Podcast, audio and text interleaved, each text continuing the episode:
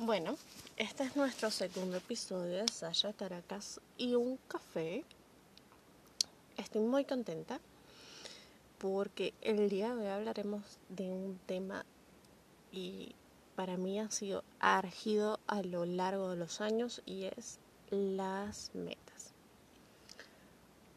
Durante el proceso que uno va creciendo, va madurando, va teniendo ciertas expectativas, bien sea por presión social, familiar o interpersonal, uno va queriendo más. Saciar esas necesidades, denominémoslas así, para poder em, sentirnos realizados, sentirnos que somos exitosos, sentir que avanzamos. Puede ser gente que en nos pongamos metas, pero ¿qué pasa con las metas? Las metas tienen que tener acciones. Las acciones tienen que estar completamente basadas en realidades.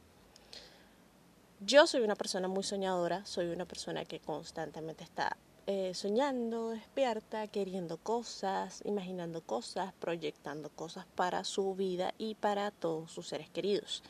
Sin embargo, Em, ya, ya próxima a, esa etapa de adulto joven, eh, denominémosla de los 26 en adelante, uno va queriendo metas concretas y estas metas concretas están basadas en realidades.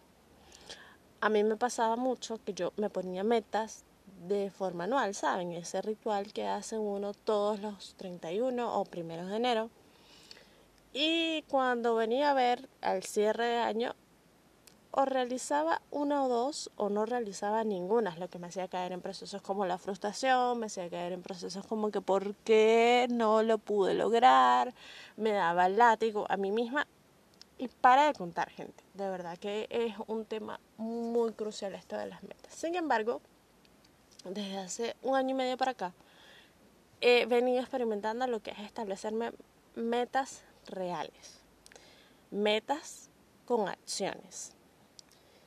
Tengo una amiga a la cual yo quiero como una hermana. Em, nosotras conectamos en medio de la pandemia eh, por puntos muy, ¿saben? Como muy delicados en, en la vida de cada una. Y empezamos a apoyarnos en realizar nuestras metas. Ella realizó transiciones y una transformación interior inmensa al igual que yo. Claro, la de ella a mí me inspiró muchísimo más porque hasta un proceso de transformación, de, un cambio de look se vio inmerso.